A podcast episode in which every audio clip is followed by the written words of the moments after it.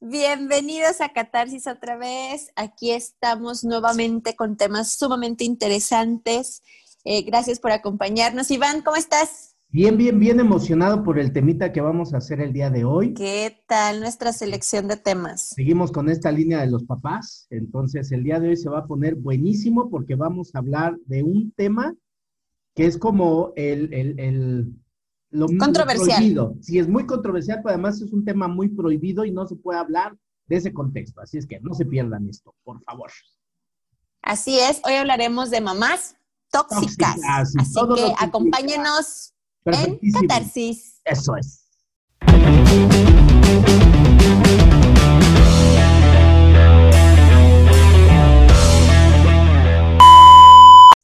Super Iván, pues hoy traemos un tema súper controversial, muy interesante. Eh, hablábamos en el podcast anterior la funcionabilidad de los padres. Hoy vamos a hablar específicamente de mamá y me encantaría hacer una pequeña aclaración. No estamos usando el concepto de mamás tóxicas como algo peyorativo o algo de manera grosera, sino porque todos traemos cierto grado de toxicidad y creo que mamá influye mucho en la vida de los hijos y generalmente traemos actitudes tóxicas inconscientes que, pues, digamos, repetimos con nuestros hijos, ¿no? toxicidad y toxicidad. Me gustaría este, empezar con este tema explicando que la mamá es un tema muy delicado, este, sobre todo en esta cultura, pues tenemos la Virgen de Guadalupe y todo este rollo. Entonces, la mamá es como, como ese tótem que no se puede ni juzgar ni criticar. Y el problema de que tenemos con ellas es que parece ser como si fueran dioses y tienen toda la verdad absoluta. Y en muchas ocasiones llega a suceder, y no sé si a ti te pasa, donde de repente, no sé, vas a hacer algo, mamá te da un, un consejo o algo por el estilo, y parece que la señora lo decreta como ahora se dice y dices, no manches, qué razón tiene mi madre. Y lo que no es que eso las empodera, pero bien cañón. Oye, como ahorita me haces recordar un ejemplo muy, muy banal y muy vil cuando estábamos unos chiquitos de, no corras porque te vas a caer. Y dos segundos después te caíste y este, ay, sí te dije, te dije que te ibas a caer. bueno, es que tienen ese poder bien cañón. Ahorita vamos a analizar por qué. Entonces, nos vamos a meter a hablar un poquito acerca de la mamá. Este, les pedimos mil disculpas si alguna de ustedes se siente identificada con esto, para que vayan midiendo su nivel de toxicidad ante sus hijos. Yo creo que todas, todas las, las que ya somos mamás, eh, pues tenemos grado de toxicidad. E incluso sin ser papás, todos tenemos un grado de toxicidad. Eso es, eso es una realidad, ¿no? Pero ahora que vamos a analizar a las mamás y yo siendo mamá, sé que tengo actitudes y acciones eh, muy tóxicas que he ido trabajando, pero al final están, existen y salen a la luz, ¿no? Y más cuando los chiquillos nos colman el plato, que eso no suele suceder casi nunca, ¿verdad? Este, pues obviamente sale como nuestro peor demonio y sale lo más tóxico que tenemos dentro. Este, y yo creo que pues sin juzgar, todas tenemos un grado tóxico, ¿no? Sí, y yo creo que parte de la toxicidad, y ahorita nos metemos más de lleno, es un, creo que es un simple hecho. Esto lo he analizado mucho y eh, ah, retroalimentame un poquito. Creo que lo que da un poquito de toxicidad a muchas mamás, y no es que a todas, es que es la sensación de pertenencia que tienen con los hijos, por una razón, ya, literalmente, pues es que ustedes nos parieron. Claro. Y hay mamás que se la sacan con esto, yo te parí, yo te di la vida, a mí me doliste.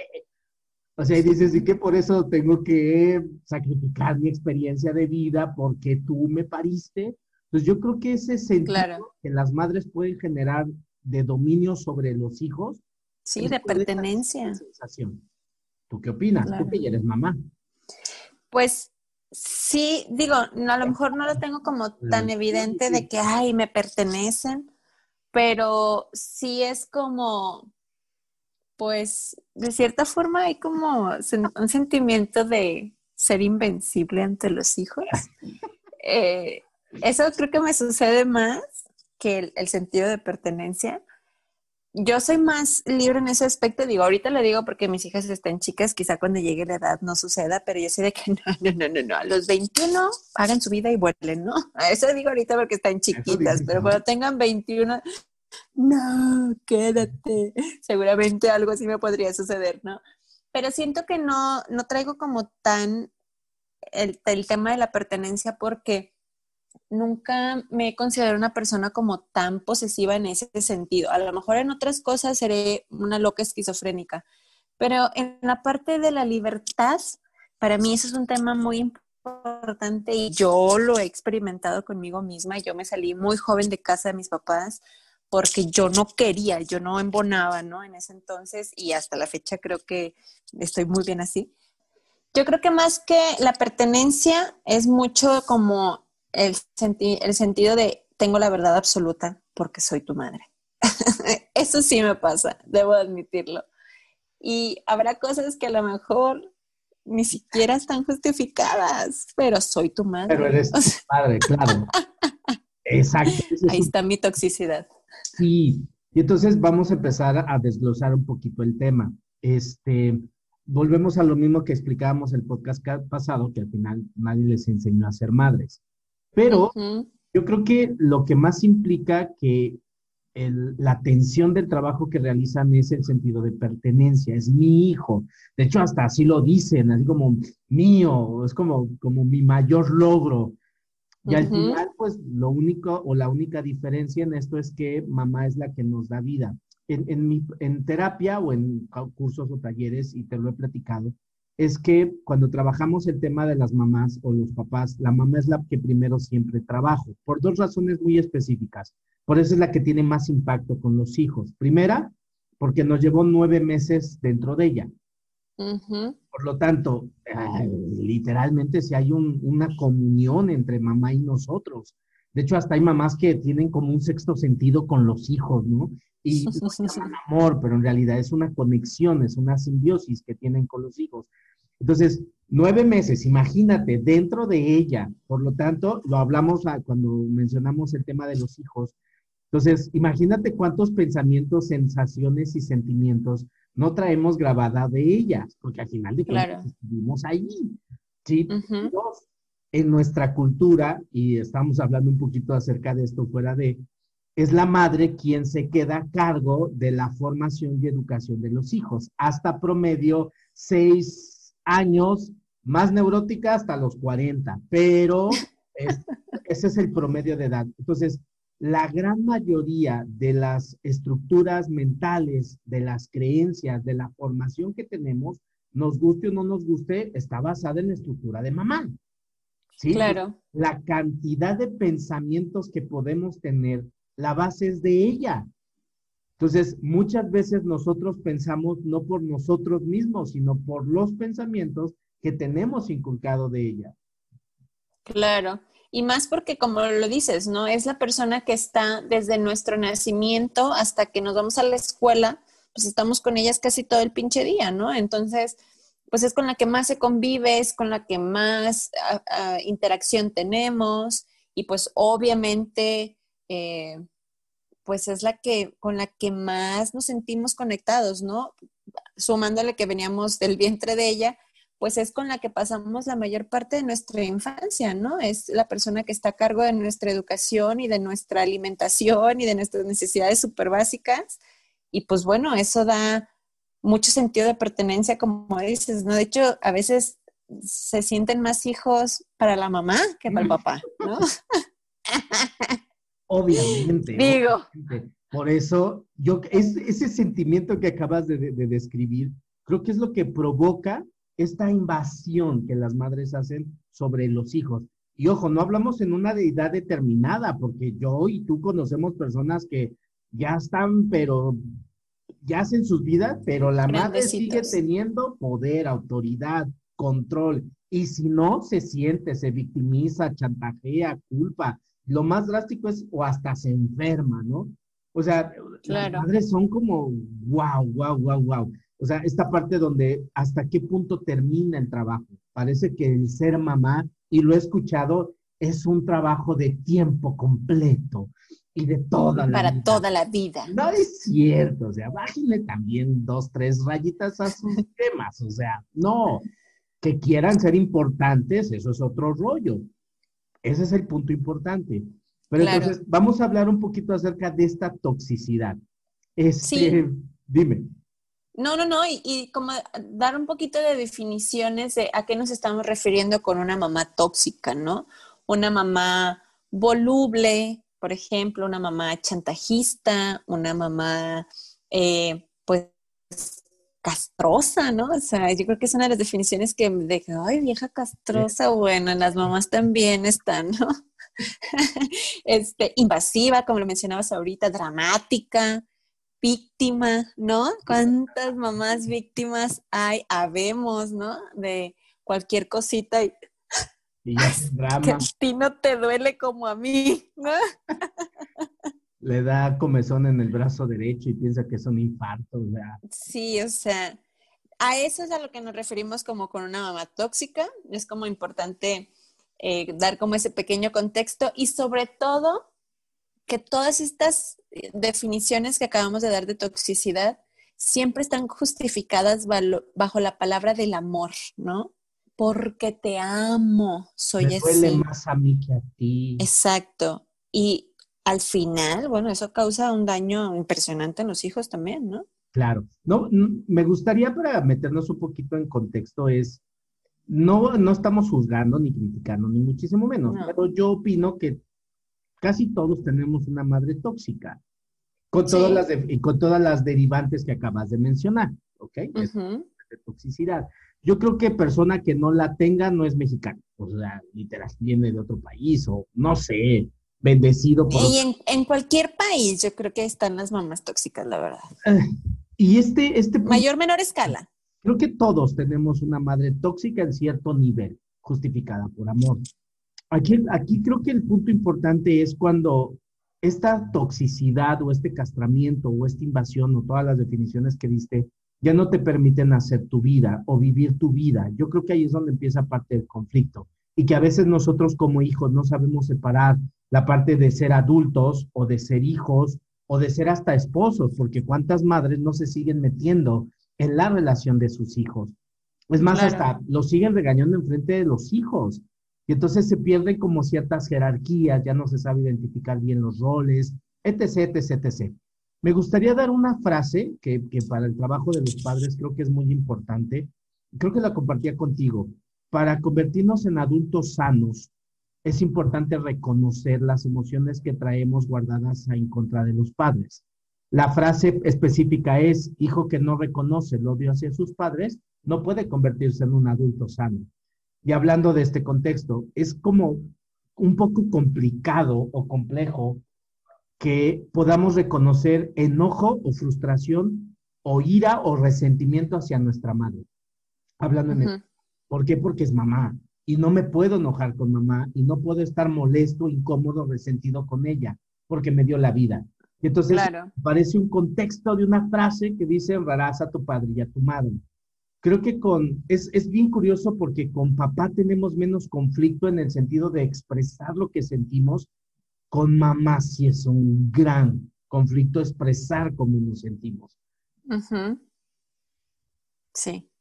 Creo que, o sea, sí, definitivamente con mamá cuesta muchísimo más trabajo. Es más caótico. Porque es como más sagrada la imagen, ¿no? Es como, estar en esa, no sé, en ese altar, ¿no? Que las tenemos, o en ese pedestal de, no, no, no, o sea, es lo máximo y lo son, o sea, son obviamente fuente maravillosa de vida, ¿no? Pero realmente es como si fuera intocable, esa es la verdad, es como, o sea, hay muchas cosas que no se hicieron bien, y que como dices, mientras no lo reconozcamos, pues es algo que traemos cargando, es como un costalito que se trae cargando y que no te deja, o sea, no te deja estar y no te deja vivir en plenitud, pero pobre de ti, donde le digas algo a tu sacrosanta madre, pobre de ti que blasfemes contra tu madre, ¿no? O que digas cosas impuras hacia tu madre, o sea,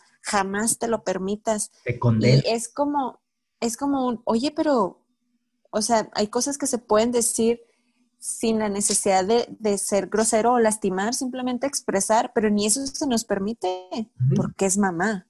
Y es no, moralmente y socialmente no está permitido, ni siquiera decir algo que pueda dañar a mamá, ¿no? Digo, y si la mamá es chantajista y víctima, pues ya el drama y lo que le digas, lo que le digas le va a hacer sufrir, ¿no? Entonces, le dices no y se anda infartando.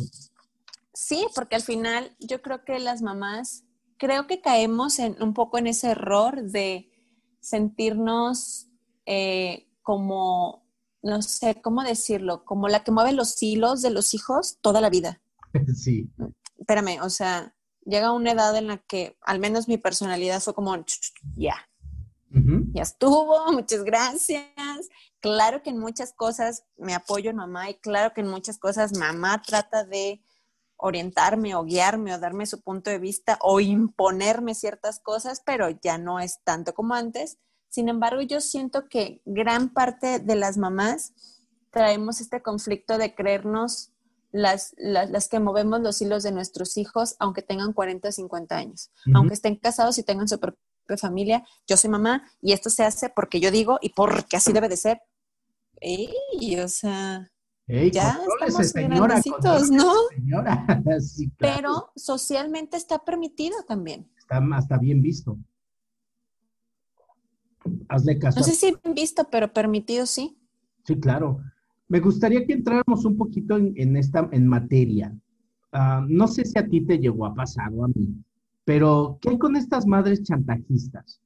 Yo, por ejemplo, y te lo he compartido este, por parte de la experiencia de vida que tengo, en algún punto de mi vida, pues yo me hice sirviente de mi mamá, literal. Yo barría, trapeaba, planchaba, lavaba, eh, le cortaba las uñas, o sea, le pintaba el cabello, le hacía de todo, o sea, era un, un hijo mandilón bien cabrón ahí lo que me di cuenta es que era, era mucha culpa la que yo traía en relación a mi mamá. Por eso me hice sirviente, además de cosas que estaban pasando en la familia. Pero yo no me daba cuenta hasta qué punto mi mamá podía frustrarme ante las cosas que yo quería hacer en esas épocas. Pero mi mamá con una palabra, con un gesto, te hacía sentir tan incómodo, te hacía sentir tan, tan poca cosa. Tan inútil, ¿no? Y lo que me encantaba es que no valoraba todo lo que hacía desde mi perspectiva como hijo. O sea, a mí, por ejemplo, me frustra lavar trastes. No, no soy de lavar trastes. Y ahora entiendo por qué. Pero mi mamá, por ejemplo, ya barría, trapeaba, hacía todo. Pero un plato sucio y ya valió madre todo. No tienes una idea de cómo era una desvalorización que yo mismo me hacía cuando mi mamá no valoraba todo el esfuerzo que yo traía. Y caía en unos chantajes bien cabrones con decirte uno, espero que no me esté escuchando, este no se lo voy a compartir. Yo ya sabía, mi mamá hacía algo que si se enojaba se iba a acostar y ya no te hablaba, ya no, ya no te dirigía la palabra. Y entonces yo lo que tenía que hacer era preguntarle si va a cenar. Obviamente la primera vez te manda a tu madre, no te contesta. La segunda es, mm, la tercera, ¿qué hiciste? Porque yo hacía de comer. Y la cuarta ya no tenía que preguntar y tenía que tener el plato listo en la mesa. Así era mi sacrosantísima madre. En una ocasión lloviendo, con el pelo mojado, no sé qué pasó, por hacer berrinche, porque además también son berrinchudas las madres, se fue a dormir con el cabello mojado. Y yo me sentía súper culpable por eso, hasta que empecé a entender que eso era un juego psicológico, que yo traía culpas, empecé a solucionar ese tipo de temas y hoy ya mejoramos mucho la relación. Pero así son las madres, mínimo la que a mí me tocó. Sí, y hablaré un poquito de la mamá de una buena amiga que me tocó vivir mucho tiempo en, frecuencia con ella.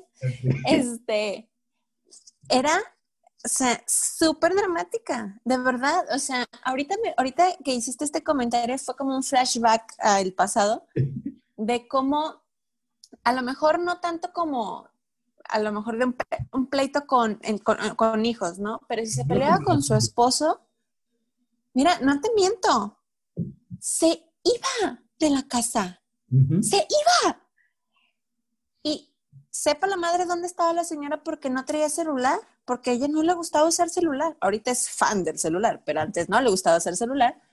Y se iba, y no te miento, eran 8, 9, 10 de la noche y ella no llegaba y estábamos con el Jesús en la boca y era de, ay no, y si salimos a buscarla y eso me contaba mi amiga. Entonces yo, digo, qué fuerte, qué fuerte y qué impacto, porque también ¿qué tanto le podías decir a mamá para que no, o evitar decir a mamá para que hiciera ese tipo de berrinche, por ejemplo, y que se fuera de casa? Y si se va de casa y algo le pasa, Jesucristo es mi culpa. Ay, no, es que no lo debí de haber hecho. Pero al final era una reacción completamente infantil, hoy lo puedo decir con todas las palabras, claro. completamente infantil, porque al final era una simple forma de evadir y ponerse en riesgo ella sola, o sea, que ahorita yo lo digo, ¿en qué cabeza?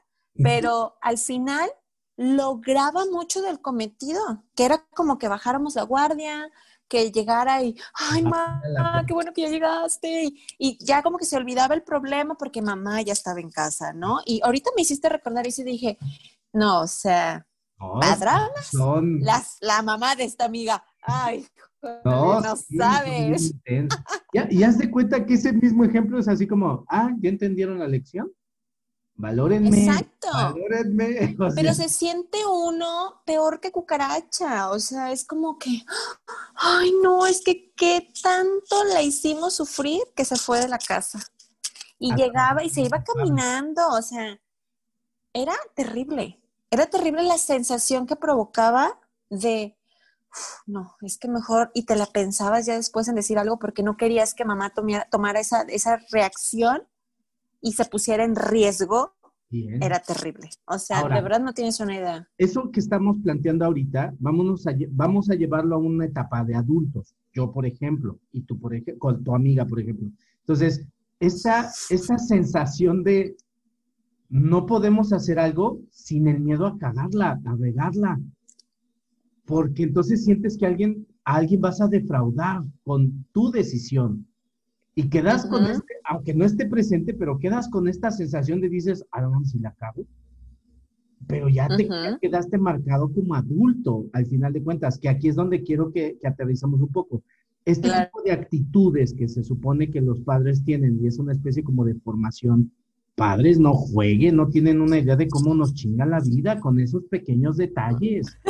o con esos berrinchitos que tienen que cerrar las puertas, o de no comer, o de, de, de, o sea, no son los que se están al oxo, pero hacen unos berrinches los papás, pero impresionantes, sobre todo las mamás. Sí, sí. Cabrón, cabrón que los hacen. Y nosotros como hijos hasta nos sentimos culpables o responsables de ese berrinche. Y hasta claro. tenemos que compensar. Y hasta te, no sé si te llega a pasar, dices, ah, chinga, ¿y ahora qué hice? Y ya te hacen hasta dudar. Sí, ¿ahora en qué la cagué? ¿Si me hablé? Ah, fue porque no hablé. Ah, y si hablabas era peor, y si no hablaste también, o sea. O sea. Es, es un ambiente en el cual la incertidumbre que crea es, es impresionante. Ahora pregúntate de adulto y dices, ¿por qué no decides tan rápido? ¿Quién sabe? claro. Yo quiero analizar qué fue lo que pasó. Y, mencionar lo que, lo que compartimos un poquito en el podcast pasado, la mamá es la que da esa fuerza interna, ¿no? Es la que da seguridad, amor propio, valía. ¡Puta madre! O sea, si haces esos berrinches, pues claro que no te genera nada de seguridad y claro que no te genera nada de valía. Al contrario, te hace sentir un pendejo porque dices, todo el tiempo la estoy cagando, todo el tiempo está alguien observándome, como dices, y me siento completamente invadido de mí porque no puedo tomar una decisión por mí, por mí mismo, ¿no? Y es todo el tiempo es como, ¿ves? Te dije, no agarres eso, te dije que se te iba a caer. Ay, o sea, mira, yo voy a contar esta frase, a esa sí lo voy a decir con mi mamá, no es con la mamá de mi amiga, esa sí es mi mamá. Yo tenía algo súper curioso que cada vez que yo estrenaba carro, lo chocaba a los días, a los dos, tres meses, pero es que lo chocaba y siempre de reversa. Entonces, esa vez yo acababa de sacar el carro de agencia un día antes, haz de cuenta un miércoles. El jueves fui a casa de mamá. Cuando salgo, estaba el carro obviamente de reversa y mi mamá lo primero que me dice es, no lo vayas a chocar, todos los chocas. Dos segundos después, Celine había chocado con una casa de reversa. Y le dije, fíjate, yo también mi papel de víctima, ¿no? Pero le dije, me caga tu voz de profeta. A lo negativo. Ojalá tuvieras la misma voz de profeta para todo lo positivo, que para la otra ya no me digas nada. Claro que yo estaba encabronada porque por mi pendejez, obviamente. Pues, pero lo que voy es, ¿cómo te taladran en la cabecita? Pues que eres un pendejo, ¿no? O sea, esa es la verdad. Y te lo refuerzan, lo haces y eso refuerza aún más que eres un pendejo. Entonces, es como un, Jesucristo ya, o sea, si no me vas a decir nada bueno, neta, mejor ya no me digas nada. De verdad, era increíble. Esa vez sí me sorprendió y lo enojada que estaba hasta con ella. Le decía, diario, diario echando las malas vibras. Y aquí, y esto que acabas de decir es bien interesante, donde el cerebro del hijo absorbe los mensajes de la madre. Para el cerebro, para la mente, eso es, eso es verdad y tiende a generarlo. Aquí voy a decir algo que en terapia lo menciono mucho. Eh, busca y analiza cuáles eran los mensajes que mamá daba en negativo acerca de ti. Eres tonto, no sirves, pendejo, eh, fíjate, cualquier cosa que haya dicho. ¿Por qué? Todo haces mal. Todo haces mal. Porque, ojo, ojo, porque esto es bien importante. Yo como adulto no quiero ser así. Eso y luchamos todo el tiempo por evitar que eso se, se manifieste en nuestras vidas. Pero inconscientemente, que esto es lo interesante, así es como aprendiste a que mamá te amara. Entonces, como hijo, inconscientemente te vas a convertir en ese pendejo que mamá dijo, porque así fue la única forma en la que pudiste haber captado el amor de mamá. Sí, o la atención de mamá, ¿no? Exacto. Entonces, es importante ver cómo quedó codificado el amor que tú buscabas de tu madre. Por ejemplo, la hiperactividad en un niño, que en realidad es este de mamá veme. Sí, entonces, importantísimo entender cuáles eran los mensajes y las frases que mamá te decía, obviamente en negativo, porque tendemos más a manifestar el lado negativo sí. que el positivo, es el que tiene más que mamá decía de ti, porque lo más probable es que en tu vida de adulto eso sea lo que te resistas, pero eso sea lo que más crees. Y al final vas a terminar regresando con ella. Por eso tiene demasiado peso la madre en cuanto a autoestima. Es importante porque mamá enseña el amor propio. Si mamá nada más tú chingue, chingue, chingue, chingue contigo, pues ahora imagínate porque tú te agredes a ti mismo.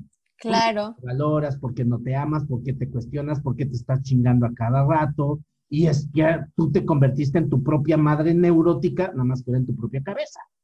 Exacto. Sí, totalmente, ¿eh? de verdad. O sea, te digo, ese Pepe Grillito que vive ahora en tu cabeza y, y lo mencionábamos también en el podcast pasado, ¿no? Cómo se vuelve ese Pepe Grillo mamá con todas esas frases que impregnó porque cuando vienen de mamá, es lo que decías hace un ratito, es verdad absoluta para ti, es mamá. O sea, si te dice que eres un pendejo, eres un pendejo, o sea, no hay de otra.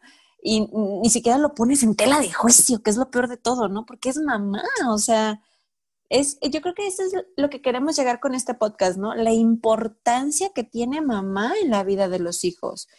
Y cuando una mamá trae estas connotaciones negativas de ser castrosa, de ser asfixiante, de ser chantajista, de ser, pues, ¿qué tanto te puede enseñar de amor propio y qué tanto te puede enseñar de seguridad si ni ella lo vive con ella misma?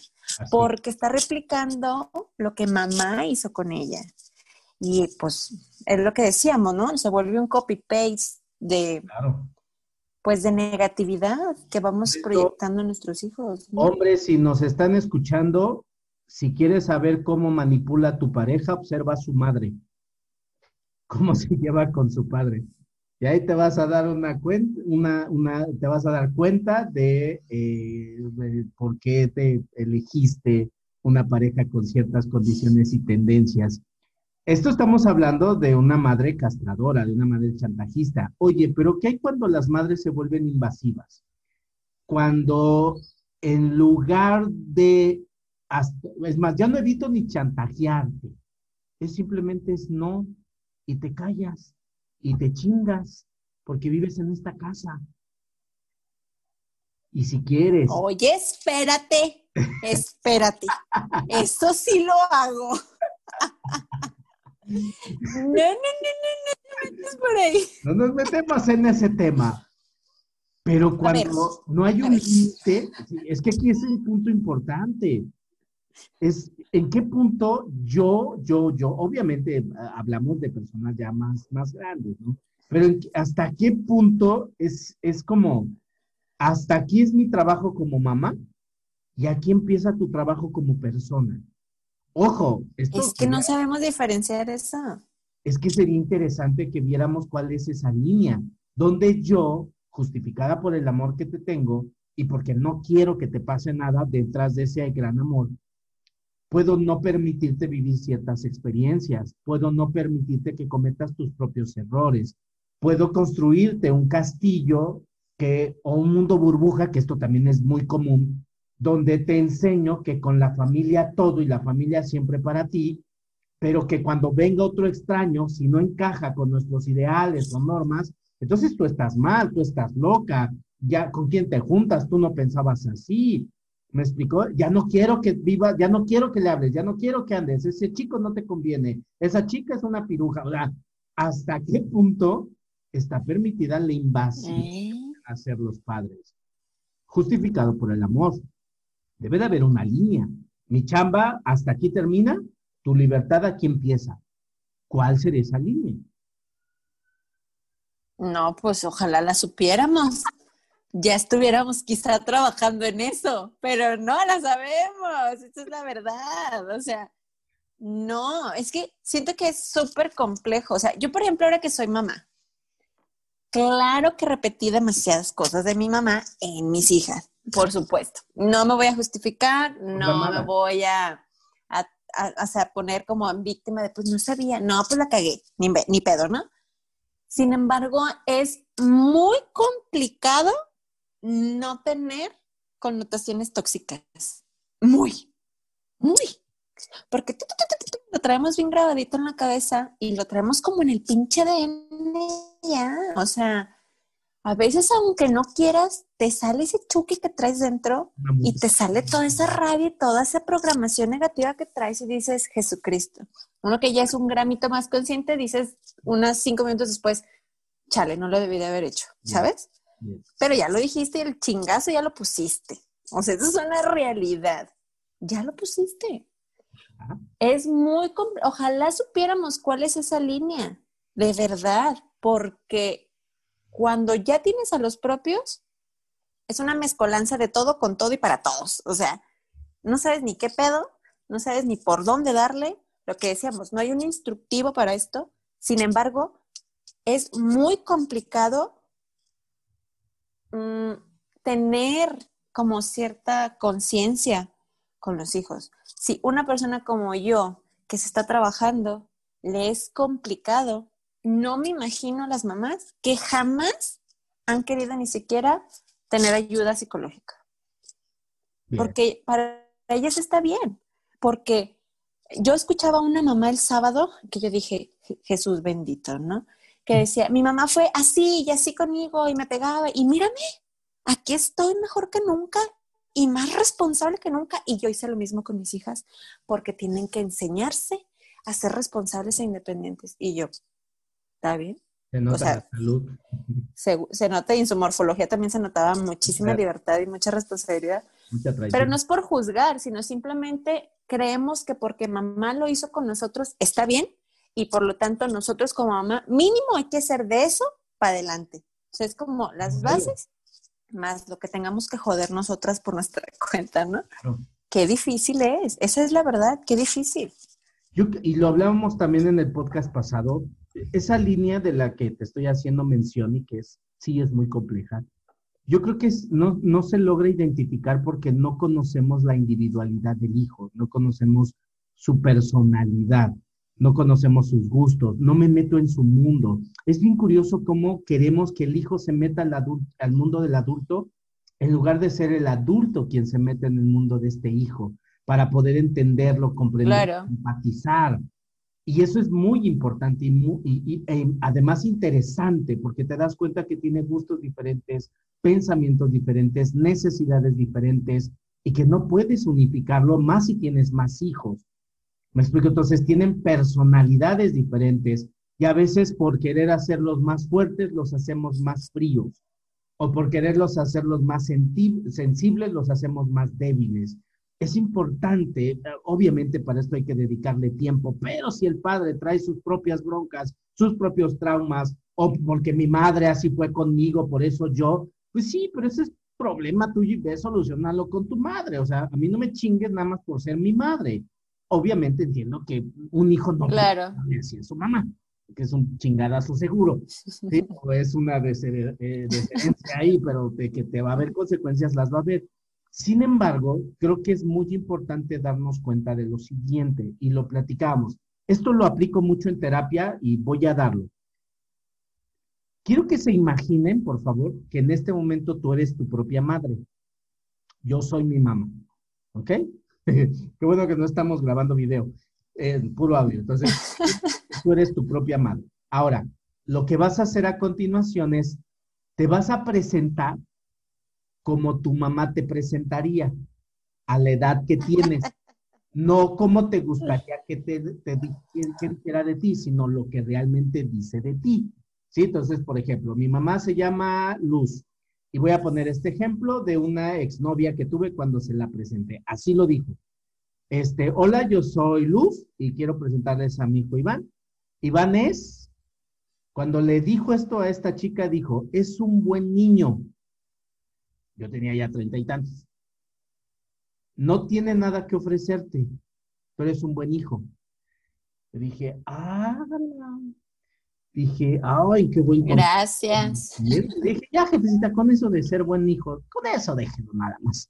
Entonces, les caen unos 20 donde dices, por ejemplo, si la madre dice, es, ah, es que ella es mi hija, es, es mi brazo derecho, y dices, ok, entonces ya te das cuenta que aquí hay un respaldo de la madre.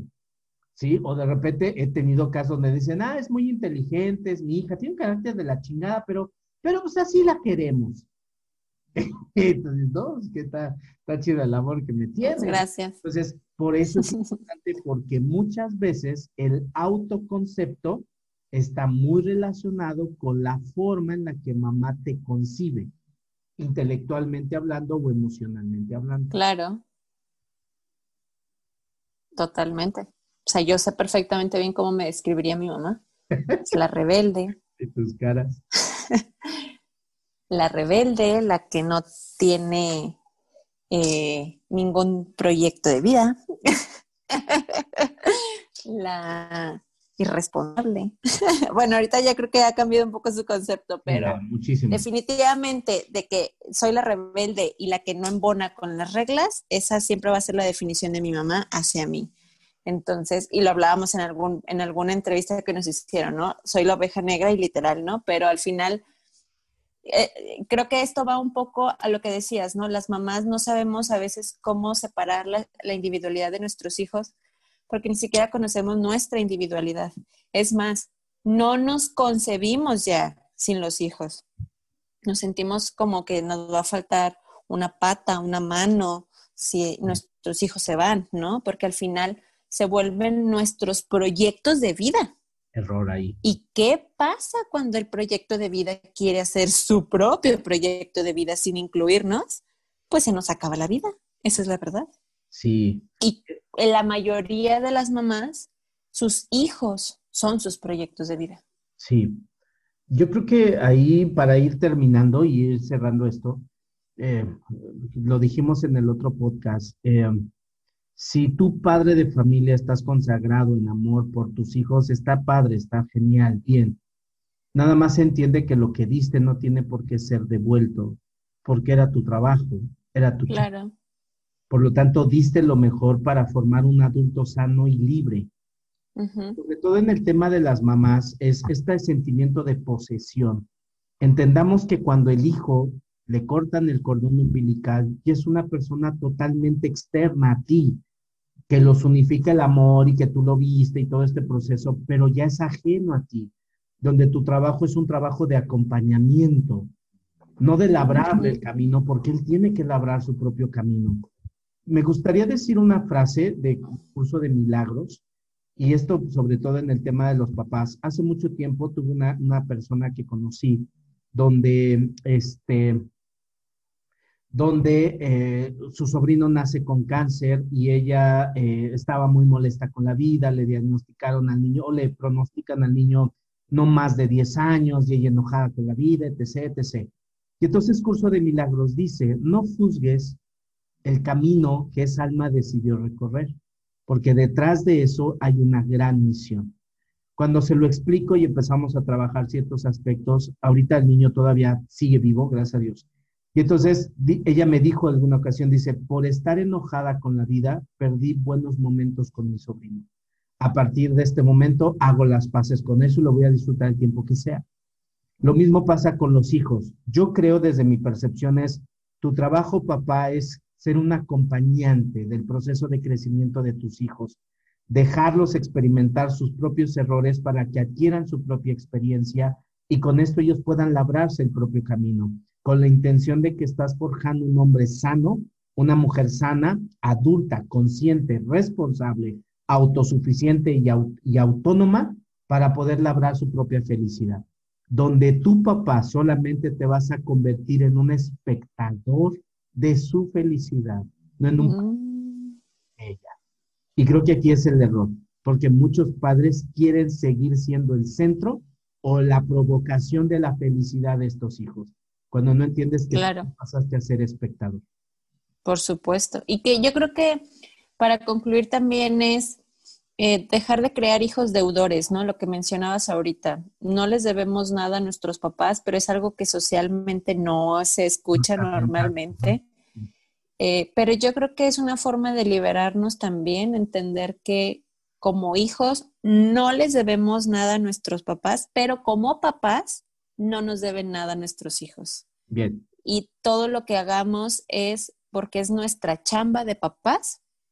Todo lo que demos material y emocional es nuestra chamba de papás y eso no tiene por qué ser retribuido. Al contrario, son herramientas que les damos a nuestros hijos. Y yo creo que si empezamos con ese concepto de no ser hijos deudores ni papás que generen deudas en nuestros hijos, creo que empezamos por un camino bastante interesante. Así es. Y por último, nada más es, si tú adulto quieres vivir una vida más sana, entiende que nunca te vas a poder quitar el estandarte de ser hijo.